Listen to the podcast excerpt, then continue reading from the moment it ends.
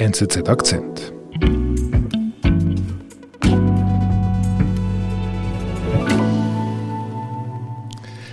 Oh Mann, Stefanie, was für eine Zeit. Es ist eigentlich gar keine Frage mehr, ob man in die Quarantäne kommt, sondern nur noch, wen erwischt es denn überhaupt? Ist das bei dir auch so?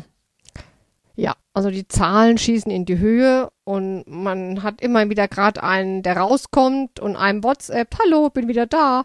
Oder einen, der geht oder sagt, ja, die nächsten sieben Tage wird's jetzt nichts. Ja, man kennt das. Es ist wirklich nur noch eine Frage, auch wann es einen selber trifft. Mhm. Du bist ja unsere Fachfrau für Corona, eine unserer Expertinnen ja, für. Corona. Bitte sag mir, wann ist es endlich vorbei? Ja, ich habe auch keine Kristallkugel, aber ich glaube, ich habe gute Nachrichten. Hm. Ja, ich sehe ein Ende. Ich sehe ein kleines Licht am Ende des Tunnels und ich habe schon das Gefühl, es ist bald vorbei. Gut, bin ich froh. ja, ich auch. Mit der Virusvariante Omikron schießen die Corona-Infektionen in die Höhe. Doch Omikron bietet ein bisschen Hoffnung, sagt Wissenschaftsredaktorin Stefanie Lautz. Die Variante könnte das Ende der Pandemie einläuten. Ab wann sagt man denn, eine Pandemie ist vorbei? Also gibt es da eine Definition dafür? Also wissenschaftlich heißt das dann endemisch. Mhm. Das klingt jetzt so ähnlich wie pandemisch. Und das heißt einfach, dass ein großer Teil der Bevölkerung dieses Virus kennt, schon mal mit dem Virus in Kontakt war und sich deswegen auch gegen das Virus wehren kann. Was heißt ein großer Teil genau? Ja, also bei Corona sagen die Experten 90 Prozent plus. Die mit dem Virus in Kontakt gekommen sind. Genau, die es also entweder via Infektion hatten oder deren Immunsystem auf eine Impfung reagiert hat. Und was ist dann genau anders, wenn wir diese 90 Prozent plus erreicht haben? Wenn das Virus dann noch zirkuliert und einen trifft, dann trifft es in der Regel einen, dessen Immunsystem das Virus schon kennt und das Virus deswegen abwehren kann.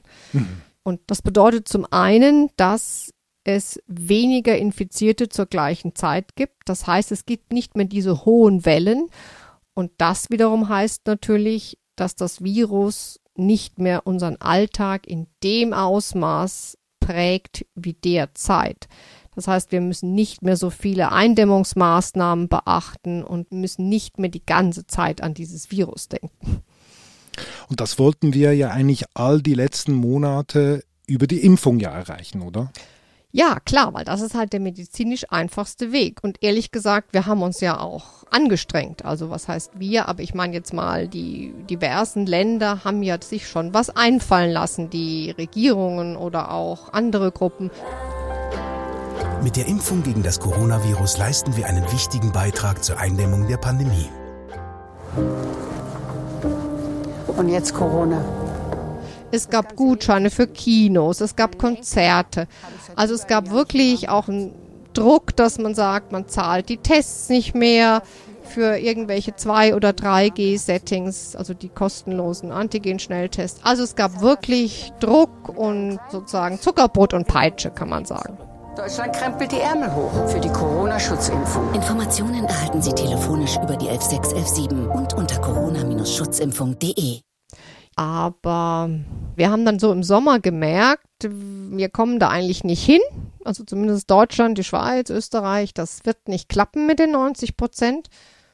Und dann hat man wirklich diese Kampagnen begonnen und auch die Diskussionen. Natürlich, ich kann mich erinnern, im Oktober waren die richtig heftig zwischen Geimpften und Ungeimpften. Mhm. Und dann wurde es eigentlich immer schlimmer. Also ich fand, das war so ein richtiger Depri-Winter oder Depri-Herbst, weil erstens stiegen die Zahlen. Es gab verschiedene Länder, da schoss es schon hoch und dann gab es Lockdowns, dann gab es die ganzen Verschärfungen, auch von 3G auf 2G, mit und ohne Tests. Also es war eigentlich richtig übel. Und dann kamen die ersten Studien raus. Ich erinnere mich da vor allem so eine aus Schweden, die haben gezeigt, dass die Immunität nach einer Impfung im Lauf der Monate nachlässt. Mhm. Da habe ich das Wort Impfdurchbruch gelernt. Ja, ich glaube auch, dass ich das vorher noch nicht so auf mein, meinem Vokabular hatte. Genau, dann kamen diese Fälle, wo man festgestellt hat, hey, zweimal geimpft, trotzdem eine Infektion erwischt. Das war dann eben diese Tatsache, dass der Schutz der Impfung mit den Monaten nachlässt, dann kam sozusagen das, was die Wissenschaft in ihren Tabellen und in ihren schönen Papern hatte, kam in der Bevölkerung an, indem man merkte, uh, die Nachbarin zweimal Impfung, jetzt trotzdem im Bett.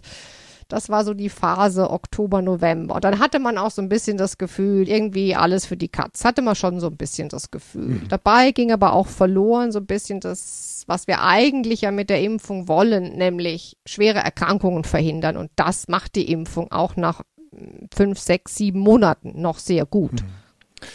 Impfdurchbruch habe ich gelernt. Einen zweiten Ausdruck, den ich gelernt habe in den letzten Wochen, war Omikron, ein weiterer Buchstabe im griechischen Alphabet. Das war im November. So today, WHO's Technical Advisory Group on Virus Evolution met to discuss the variant B11529. Ganz genau, das war Ende November, kam dann die Nachricht aus Südafrika. Da gab es erst so irgendwann mal eine Pressekonferenz. Um, they have advised WHO that this variant should be classified as a variant of concern. So today, we are announcing B11529 as a variant of concern named Omicron. Und dann große Aufregung und das war neue Variante, alles noch viel schlimmer, noch viel ansteckender. Es gab diese ersten grafischen Darstellungen zu der Lage in Südafrika. Da war das nicht mehr einfach nur so ein Anstieg, wie wir das vorher hatten, bei Alpha oder Delta oder welcher Variante auch immer, sondern das war richtig steil hoch. Das war also eigentlich fast eine senkrechte Wand. Mhm. Und eigentlich hatte ich so das Gefühl, wir werden da jetzt so wieder zurückgestoßen in diese doch recht hoffnungslose Situation aus immer wieder neuen Fallzahlen, immer wieder neuen Zyklen, immer wieder neuen Maßnahmenverschärfungen bis hin zum Lockdown. Mhm. Also man hat so gedacht, ja, hört denn das jetzt gar nicht mehr auf? Mhm, stimmt. Und jetzt das Heute-Journal mit Gundula Gause und Klaus Kleber. Guten Abend, Professor Drosten. Guten Abend, Herr Kleber. Kann Südafrika uns beruhigen? Und dann, nach der anfänglichen Panikphase, kamen dann Auftritte zum Beispiel von Christian Drosten, dem Virologen an der Berliner Charité. Es ist natürlich eine gute Situation, wenn man ein Virus hat, das nicht mehr so krank macht. Oder auch von Isabella Eckerle, die Biologin an der Universität Genf. Es könnte das Ticket sein. Und ich glaube, Omikron wird jetzt einfach dafür sorgen, dass wir dann alle zumindest eine Grundimmunität haben werden. die jetzt eigentlich etwas ganz Unerhörtes oder sagen wir mal eher Unerwartetes gesagt haben, denn die jetzt plötzlich davon redeten, das ist jetzt der Beginn der endemischen Phase oder vielleicht sogar für ein Ticket zum Ausstieg aus der Pandemie. Und das wäre der erste Schritt in eine Richtung einer endemischen Situation. Und das war wirklich erstaunlich auf den, beim ersten Hören oder beim ersten Lesen. Mhm. Was, was meinten Sie damit?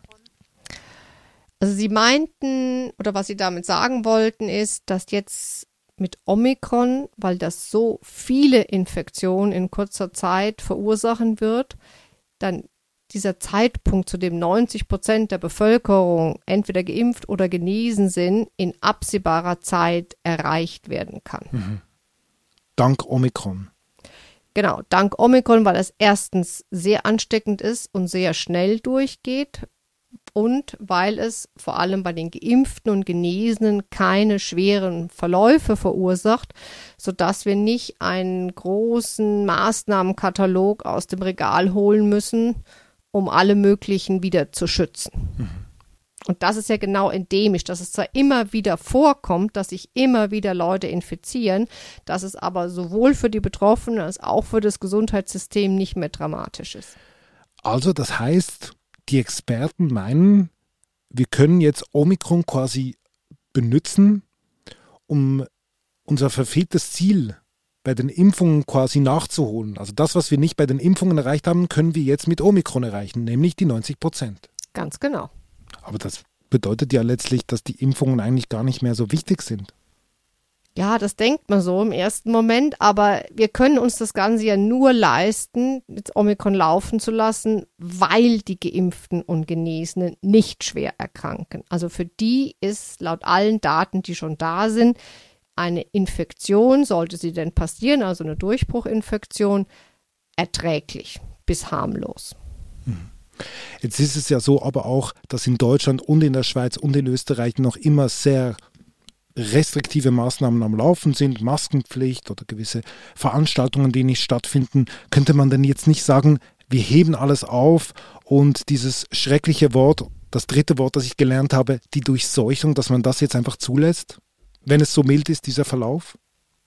Aber der Verlauf ist ja nach allem, was wir wissen, nur mild für Geimpfte und Genesene. Das heißt, wir haben aber noch sehr viele ungeschützte, komplett ungeschützte, ungeimpfte, nicht Genesene. Und für die kann eine Omikron-Infektion genauso dramatisch verlaufen wie eine Delta-Infektion. Mhm. Und die müssen wir natürlich schon schützen, auch um die Gesundheitssysteme zu schützen. Mhm. Fakt ist auch, die Zahlen mit Omikron, die steigen. Die steigen deutlich. Was passiert denn jetzt in den nächsten Wochen? Was erwartest du denn in den nächsten Wochen? Also wir werden sicher merken, dass wir eine sehr große Zahl an Infizierten in kurzer Zeit haben, mehr Infizierte pro Tag zum Beispiel als mit Delta. Das heißt, es wird auch schon den ein oder anderen Ausfall von Personen geben, seien, weil sie entweder infiziert sind oder weil sie als Kontaktperson in Quarantäne äh, müssen. Und das heißt, man kann es schon merken, dass zum Beispiel die Tram nicht mehr alle zehn Minuten fährt, sondern vielleicht nur alle 20 oder dass ein Flug ausfällt, wie das, das ganze Personal erkrankt ist oder in Quarantäne. Das ist ja schon der Fall. Mhm. Es kann auch mal sein, dass vielleicht der Abfall nicht mehr jede Woche eingesammelt wird. Aber ich glaube jetzt nicht, dass wir dramatische Infrastrukturprobleme bekommen werden. Ich glaube, dass Deutschland und die Schweiz da stabil genug sind. Mhm. Und im Gesundheitswesen? Das ist eine sehr gute Frage. Und da muss ich sagen, mit den Experten, mit denen ich immer so wieder rede, da haben die schon ein bisschen Heulen und Zähne klappern. Also da haben manche schon Angst, dass sehr viele Pfleger, Pflegerinnen, Ärztinnen, Ärzte aufs Mal, also in, in einer Woche ausfallen. Und das muss ja dann gar nicht unbedingt nur auf den Covid-Stationen sein. Das kann ja auch auf der Kinderstation sein, auf der Ge Wöchnerinnenstation, wo auch immer. Und da haben sie schon Bammel. Okay. Ganz am Anfang unseres Gesprächs sagst du, es ist aber bald vorbei. Jetzt haben wir Januar. Wann ist es denn vorbei? Im Februar, im März, im, im, im November? Das wird schon besser, ja. So, es gibt so ein Kinderspiel, war kalt, kalt, kälter, mhm. wärmer. Ja, November ist vielleicht schon ein guter Tipp. Ich glaube, dass die Länder, die jetzt eine hohe Impfquote haben und jetzt dann nochmal sehr viele Infektionen haben und dann eine hohe Genesenenquote, dass die also insgesamt bei diesen 90 plus sind. Das wird zum Beispiel aller Wahrscheinlichkeit nach Großbritannien sein die werden im Herbst schon in dieser endemischen Phase sein. Aha. Jetzt Länder, die bei denen die Impfquote schlechter ist oder die jetzt mehr Maßnahmen haben und deswegen auch nicht so viel Genesene haben, da kann es sein, dass der nächste Herbst dann schon noch mal eine Welle wird und man dann erst in diese endemische Phase kommt. Aber das kann man eigentlich erst genau im Sommer sagen, wenn man weiß, wie die jetzige Welle verlaufen wird. Und ich glaube, das wissen wir alle, dass Prognosen über Wellen, die sind sehr, sehr schwierig und meistens falsch. Hm. Und zum Schluss, einfach damit ich dich richtig verstanden habe, endemisch. Das heißt, Corona wird nicht verschwinden. Wir werden einfach in einem Zustand sein, wo wir mit Corona leben können. Genau, das war ja der Slogan von Anfang an. Wir müssen lernen, mit Corona zu leben. Und das können wir jetzt endlich mal anfangen, diese Übung, oder zumindest ab Herbst, ab Sommer. Das heißt, es wird nicht so sein, dass das Virus weg ist, und die Experten erwarten auch, dass es nicht so harmlos werden wird wie so ein Herbstschnupfen, Kita-Schnupfen oder so, mhm. sondern das Virus an sich ist da. Das Virus an sich wird sich verändern. Das heißt, es wird immer wieder Varianten geben, die man vielleicht dem Immunsystem auch mal wieder ein bisschen besser entkommen. Und das heißt, es werden auch Leute mit einer Impfung oder nach einer Genesung sich wieder infizieren. Es wird also vermutlich so sein wie die Situation, die wir jetzt haben mit der Influenza. Mhm. Das heißt, die hat so saisonale Wellen. Es gibt immer mal wieder eine Variante, die sehr aggressiv ist. Dann gibt es auch mehrere tausend Tote. Also ich glaube, wir müssen uns damit abfinden, dass wir in jedem Winter Corona-Tote haben werden. Und dann können wir die Leute, die vulnerabel sind, ältere Leute mit Vorerkrankungen, denen wird man dann wahrscheinlich jedes Jahr im Herbst eine Impfung, einen Booster anbieten und dann wird man sich ab und zu infizieren und eher einen milden Verlauf haben. So denke ich, wird das Leben mit Corona sein. Mhm. Aber es wird nicht mehr so sein, so wie jetzt, dass wir sehr hohe Wellen haben, dass wir ständig Angst haben, es kommt die nächste Welle. Sprich, es wird nicht mehr in einer kurzen Zeit sehr viele Infektionen geben, die dann einen schweren Verlauf äh, nehmen, sodass wir eben auch nicht mehr diese Wahnsinnsbelastung für die Spitäler haben werden. Mhm. Und unser Alltag wird wieder einigermaßen normal ja, es gibt eine neue Normalität. Also ich glaube, wir sollten uns schon von dem Gedanken verabschieden, dass es wieder wird so wie im 2019 oder 2015 oder nimm dein Lieblingsjahr. 1999. okay. also das heißt, ähm, man wird sicher ganz normal leben können. Also man wird auch wieder alles machen können. Man wird auch mal wieder ohne Maske ins Restaurant können, ohne dass man sich Gedanken macht aber es wird halt schon da sein. Es wird auch immer mal wieder ein Corona-Cluster nach einer Silvesterparty geben.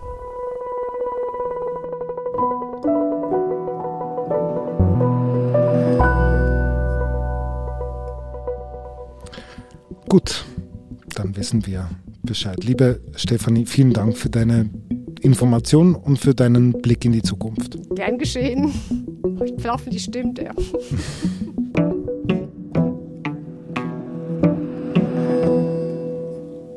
Das war unser Akzent. Ich bin David Vogel.